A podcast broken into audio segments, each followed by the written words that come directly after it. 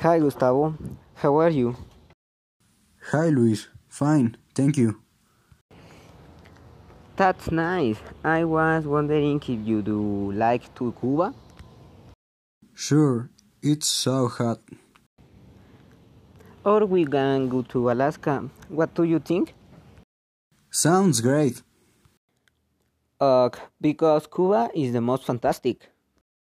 I agree. See you soon. Bye.